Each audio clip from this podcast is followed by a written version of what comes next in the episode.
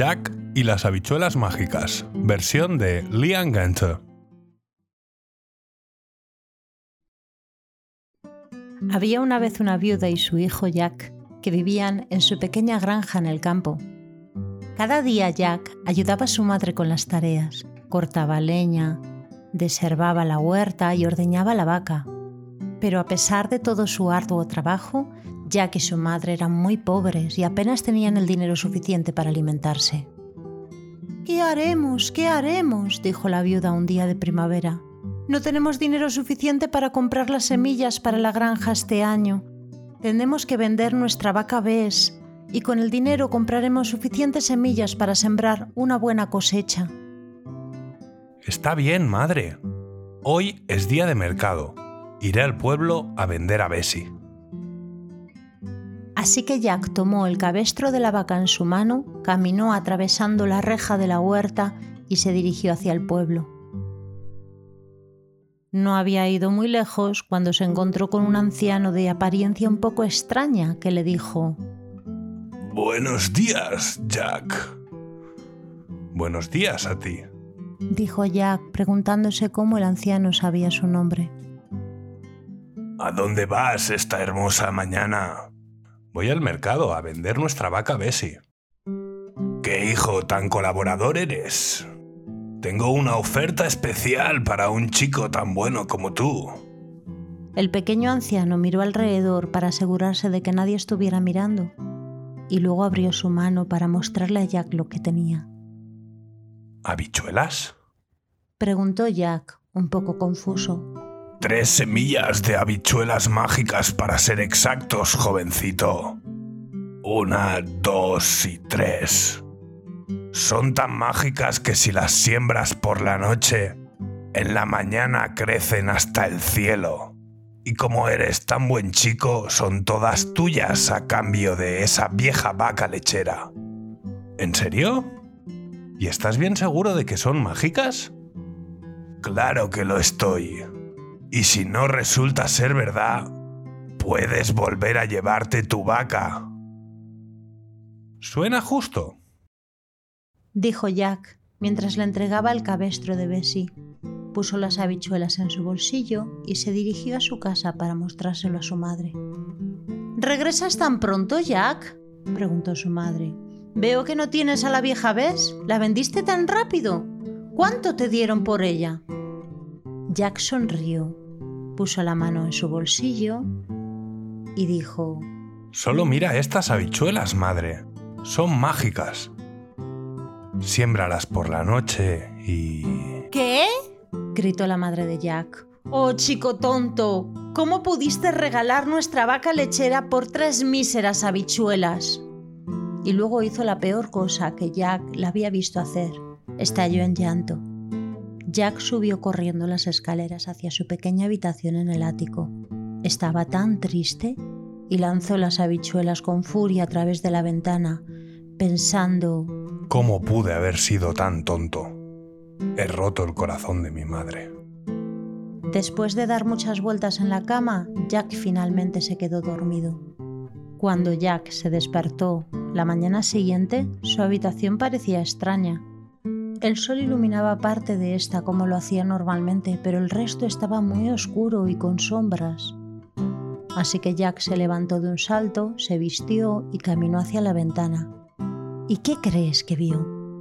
Las habichuelas que había lanzado por la ventana hacia la huerta habían brotado y se habían convertido en una gran planta de habichuelas que subía y subía y subía hasta alcanzar el cielo.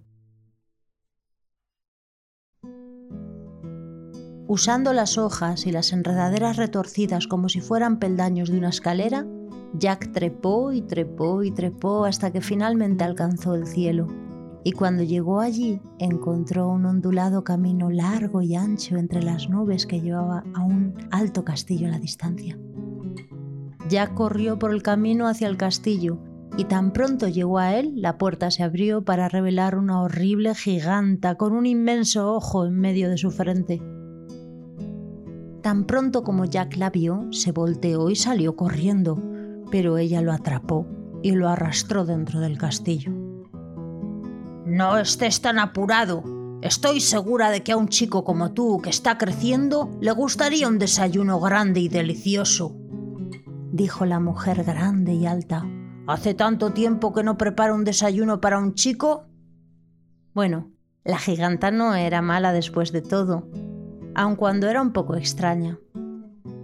Llevó a Jack a la cocina y le dio un pedazo de queso y un vaso de leche, pero Jack solo había comido un poco cuando ¡pum! ¡pum! ¡pum! La casa entera comenzó a temblar con el ruido de alguien que se acercaba. ¡Por Dios, es mi esposo! dijo la giganta retorciendo sus manos. ¿Qué voy a hacer por todos los cielos? No hay nada que le guste más que los chicos asados sobre tostadas y ya no me queda pan. Oh, querido, no debí haberte dejado quedar a desayunar. Ven rápido y métete allí. Y apuró a Jack para que entrara en una gran olla de cobre que estaba al lado de la estufa. Justo entonces su esposo, el gigante, entró entró en la cocina y dijo, Estoy listo para el desayuno. Tengo tanta hambre que podría comer tres vacas. Ah, ¿qué es ese olor? FIFA fofum. Huelo la sangre de un niño inglés. Esté vivo o esté muerto, moleré sus huesos para hacer mi pan. Tonterías, cariño, dijo su esposa. No hemos tenido ningún niño desayunando hace años. Ahora ve y aséate, y cuando regreses tu desayuno estará listo. Así que el gigante se fue a arreglarse. Jack iba a salir a correr cuando la mujer lo detuvo. Espera hasta que se duerma, le dijo. Siempre duerme la siesta después del desayuno. Jack se asomó desde la olla de cobre justo cuando el gigante regresó a la cocina cargando una canasta llena de huevos de oro y una gallina blanca de apariencia enfermiza. El gigante pinchó a la gallina y gruñó. ¡A poner! Y luego la gallina puso un huevo de oro y el gigante lo metió en la canasta. Después de su desayuno, el gigante fue al closet y sacó un arpa de oro con el rostro de una joven triste. El gigante pinchó el arpa y gruñó. ¡A tocar! Y el arpa comenzó a tocar una canción suave mientras su hermoso rostro cantaba una canción de cuna. Luego el gigante comenzó a cabecear y a roncar hasta que la casa se sacudió. Cuando estaba seguro de que el gigante estaba dormido, Jack trepó saliéndose de la olla de cobre y comenzó a caminar de puntillas, saliendo de la cocina. Justo cuando estaba a punto de irse, escuchó el sonido del llanto de la joven del arpa. Jack se mordió los dientes, suspiró y regresó a la cocina. Tomó a la gallina enfermiza y al arpa cantante y comenzó a salir nuevamente caminando de puntillas, pero esta vez la gallina cacareó. Lo que despertó al gigante, y tan pronto como Jack salió de la casa, escuchó que el gigante decía, Esposa, esposa, ¿Qué has hecho con mi gallina blanca y mi arpa dorada? Ya corrió tan rápido como pudo y el gigante, al darse cuenta de que lo habían engañado, se apuró a seguirlo, alejándose del castillo y bajando por el ancho y largo camino. Cuando llegó a la planta de habichuelas, el gigante estaba solo a 20 yardas de distancia, cuando de repente vio que Jack desapareció. Confundido el gigante echó un vistazo a través de las nubes y vio a Jack bajando para salvar su vida. El gigante pisoteó y rugió furioso. ¡Fifa fofum! Huelo la sangre de un niño inglés. Esté vivo o esté muerto, moleré sus huesos para hacer mi pan. El gigante se descolgó bajando por la planta de habichuelas, la cual tembló con su peso, Jack se escurrió, se deslizó y bajó por la planta de habichuelas tan rápido como pudo, y el gigante bajó tras él. Cuando se aproximaba al suelo, Jack gritó, Madre, por favor, apresúrate, tráeme un hacha, tráeme un hacha. Y su madre salió de la casa corriendo con el hacha de Jack de cortar madera en su mano. Pero cuando llegó a la enorme planta de habichuelas se quedó paralizada de miedo. Madre, por favor, apresúrate, tráeme un hacha. Tráeme un hacha. Jack bajó de un salto, tomó el hacha y comenzó a cortar la planta de habichuelas. Por fortuna, y debido a todas las tareas que había realizado durante años, se había vuelto bastante bueno en cortar, y no le tomó mucho tiempo cortar lo suficiente de la planta de habichuelas para que ésta comenzara a tambalearse. El gigante sintió que se sacudía y temblaba la planta de habichuelas, así que se detuvo a ver lo que estaba sucediendo. Luego Jack dio un último golpe con el hacha y la planta de habichuelas comenzó a venirse abajo. Luego el gigante cayó y se rompió la coronilla y la planta de habichuelas se derrumbó encima de él. El arpa cantante agradeció a Jack por rescatarla del gigante.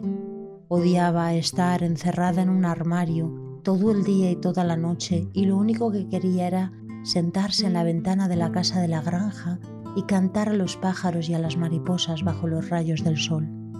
Con un poco de paciencia y la ayuda de su madre, no le tomó mucho tiempo a Jack lograr que la gallina enfermiza se recuperara, y la agradecida gallina continuó poniendo un huevo de oro cada día. Jack usó el dinero que obtuvo de vender los huevos de oro para volver a comprar la vieja vaca Bess, comprar semillas para la cosecha de primavera y para arreglar la finca de su madre.